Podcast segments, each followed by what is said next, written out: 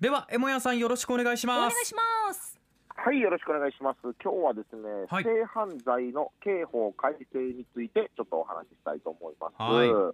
えー2017年にですね、刑法改正、えー性犯罪に関する刑法が改正されたんですけど、これ何年ぶりの改正だったかというのをご存知の方いらっしゃいますでしょうか。えーなんとですね、110 2017、あ、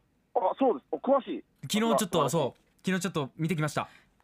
ああ、予習されてさすがですね。いえいえいええーそうなんです。110年ぶりに改正されたんですよね。なんか110それ年だけ放置されてたんですよね。110年前って言ったらもうゴリゴリの明治時代ですよね。えー、こんな日露戦争とか、はい、やってた時から。でですね、えー長いこと放置しすぎてたせいで、もうはい課題が本当に山積みで、2017年段階で改正されずに積み残されている論点がもうたくさんあるんですね。はいだから、いまだに明治時代から変わらぬ性犯罪の刑法を運用しているということなんですよ。だから、まあ、いまだにヘアスタイルざん切り頭のやつくらいやばいですよね。そうです本よねそうですよね。本当にその通り、うん、なんかまあ令和時代のざん切り頭を叩いてみても、これ、文明大化の音しかせえへんのではないかということで、ですね、はい。なんとかしていかなあかんと、うん。本当そう。積み残されたその課題、えー、3年後にまた議論しましょうってなりまして、はい。あでまさにその3年後が今年。で8月後半からこの性犯罪の刑法改正に関する検討会が始まりますので、はい。まあ、どんな論点があんねんというのをちょっとご紹介したいと思います。はい。えまずですね、えーこれ冒頭からもお伝えしてますが、近年、性犯罪に関する無罪判決が相次いでて、うん。なんかおかしいなってちょっと思った方、いらっしゃいませんかね？うん。これはこれはですね、はい。日本では、日本では性犯罪に関して、罪が成立するハードルがめちゃめちゃ高なってもってるからなんですよ。はい。うんえ今の刑法の規定では、明らかに、あ、ごめんなさい、その前に、えっと、ちょっと今から具体的な話になっていくので、えなんか過去にちょっと辛い体験されて、ちょっとフラッシュバックなどの症状ある方は、ちょっとご自身の状態と、えー見てですね、聴取をちょっと判断していただきたいと思います。はい。危ない。ギリギリのところで思い出した。えっと、まあ、今の刑法の規定では、明らかに同意のない性行為をされても、暴力を振るわれたり、脅されたりしていなかったら起訴されないんですよ。えはいうんこれを暴行脅迫要件って言うんですけど、うん同意のない性行為だけでは起訴されないってなんかおかしくないですか、もうこの時点で結構おかしいなっていう、えー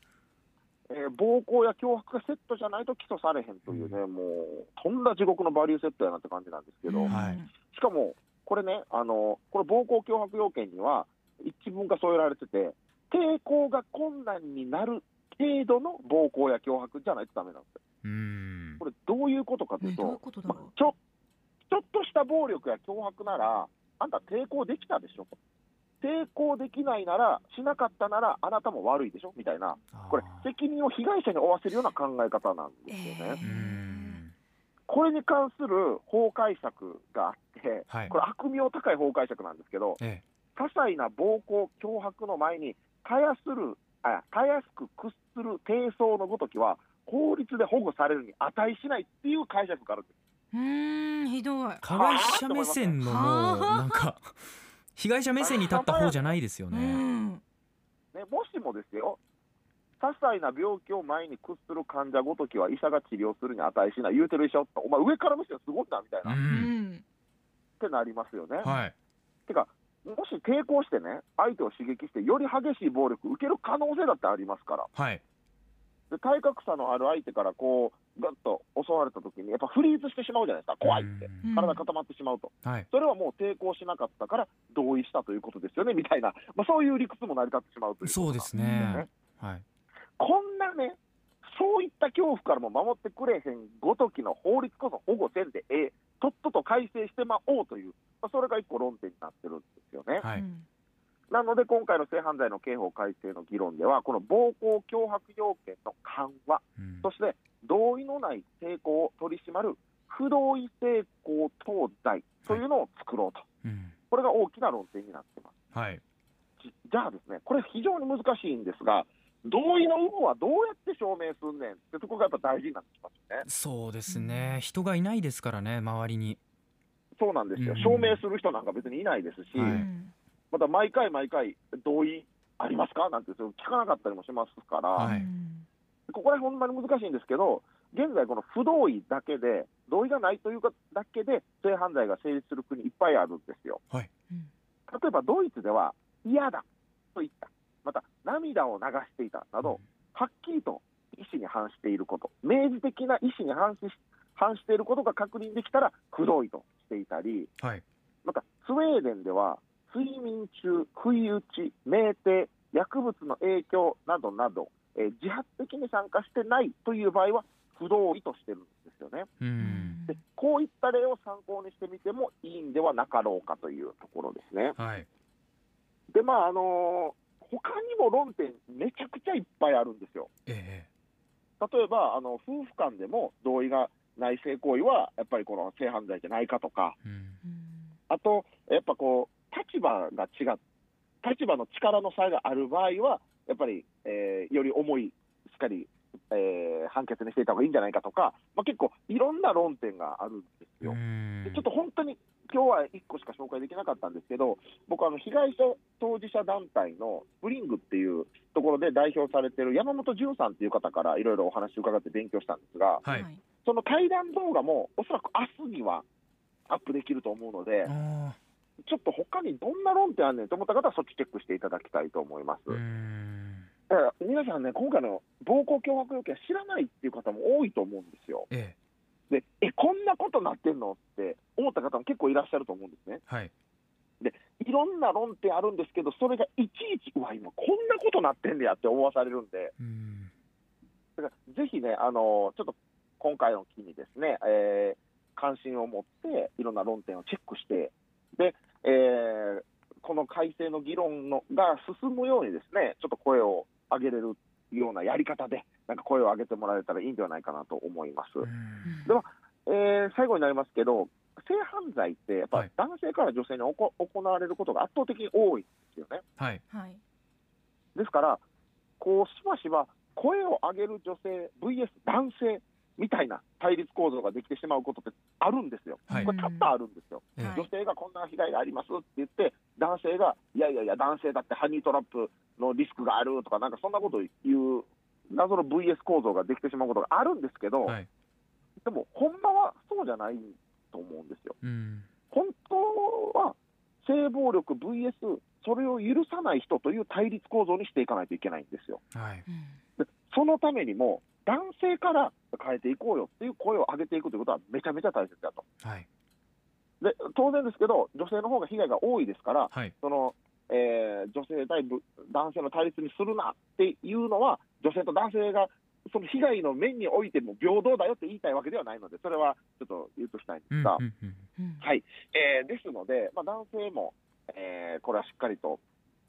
問題を認識ししながら関わっていかないといけないんじゃないかなと僕は思います。はいはいということで、えーぜひ今、本当に関心を持ついい機会だと思いますので、えーいろんな論点チェックしていただけたら嬉しいです。フェア論会。はい、という感じでございます。確かにこう女性の被害っていうのをね男性に比べたら多いかもしれませんけれどももちろん男性の被害もありますしそのあたりっていうのは、まあ、対立構造とかっていうのをねこう広くこう俯瞰してみた時にうーんなんかこう違う対立構造を勝手にこう作ってしまいがちだと思うんですけれどもその方が問題を理解しやすかったりするのででもそれって問題の本質からだんだん離れてしまうことにもつながると思うのでさっきおっしゃったようにやっぱりちょっとこう構造を変えていかなきゃいけないなっていうのはすごい感じますよね。そうですね。うんまあ、あの女性からあ男性から女性が多いというのは、まあ、あのデータとしてあるんですが、やっぱり、はいえー女性から男性ももちろんありますし、はい。今ね、いろいろと多様性が訴えられている中、男性から男性や女性から女性というのもやっぱりありますから、ははい。あのでもまあ女性のひ男性から女性の被害が多いよという、そこは認識しつつ、でもやっぱりあのジェンダーを超えて、やっぱこれは性犯罪といううん。まあ、この犯罪と、えー立ち向かっていかないといけないなというところですね。なんか質問来てます。なかったらまだ喋りますけど、僕。山田さんあのツイッターでですね、はい。えっ、とキーシー隊長さん。はい。が法律作ったのが男側だからそんな理不尽な法律になったんじゃないかっていう風なツイートをいただいているんですけれども、うーん、まあ、ね、ちなみになんですけど、うん2017年に110年ぶりにですねこれ改正しようって頑張ったのも松島みどりさんという当時法務大臣だった女性の方なんですよね。はいうん、だからやっぱりこう今のところこう女性の方が頑張ってるというところなので、まあ、男性がね積極的にこう言っていかないといけないのかなというところは僕ちょっと、えー男性という立場から思ったりします。もちろんジェンダーレスに訴えていく必要はあるんですが、はい。はいうんもう一つ来てますよね。ゆるっとパッションさんという方から、日本の法律は加害者がすり抜けやすいねといった意見も寄せられてますね。う。そうなんですよ、まあ、あの法の大原則として、うん。あの疑わしきは被告人あええ すみません。被告人の利益にという考え方があって、うん。はい。まあ、疑わしいという段階ではあの冤罪を生まないようにしようっていう原則があるので、うん。そういった点もあるかとは思いますが、まああのー今回の議論の論点になっているところを見たら、あやっぱり変えていった方がいいんちゃうかなっていう点は、やっぱりいっぱいあるんですよ。うん。はい、110年前ですもんね。そうですよ、それはね、いろいろとあの古くなってるやろうといねうところですよね。うん。もうちょっと時間ありますか？あ、えー、あとそうですね。40秒ぐらいはありますね。40秒ぐらいなんですけれども。40秒ぐらい、あはい。じゃあ、えっとですね、性交同意年齢っていうのもあって、はい。えっと、13歳以上は大人と同じように、この暴行、脅迫要件が適用されるんですよ。はい。でも、13歳ってまだ全然未成年じゃないですか。中学1そうですよね年生ですからはい。そう、それが同意があったかなかったかを本人が決めるなんて、うん。僕ちょっと無責任すぎると思うんですよね。うん。だからあの同意があったかなかったかのこの年齢を引き上げようみたいな、そういう議論も論点の一個になってたりして、ここもめっちゃ大事やったり、あと時効の件とか、何年か経ってから訴えたいっていう方もいるから気をつけないとねとか、あーちょっといろいろありますよねぜひ見てください。はい山田さん今週もありがとうございましたはい、どうも。アップのポッドキャストを最後までお聞きいただきありがとうございました。生放送は平日朝7時から FM921 AM738 RBC ハイラジオ。県外からはラジコですお楽しみください。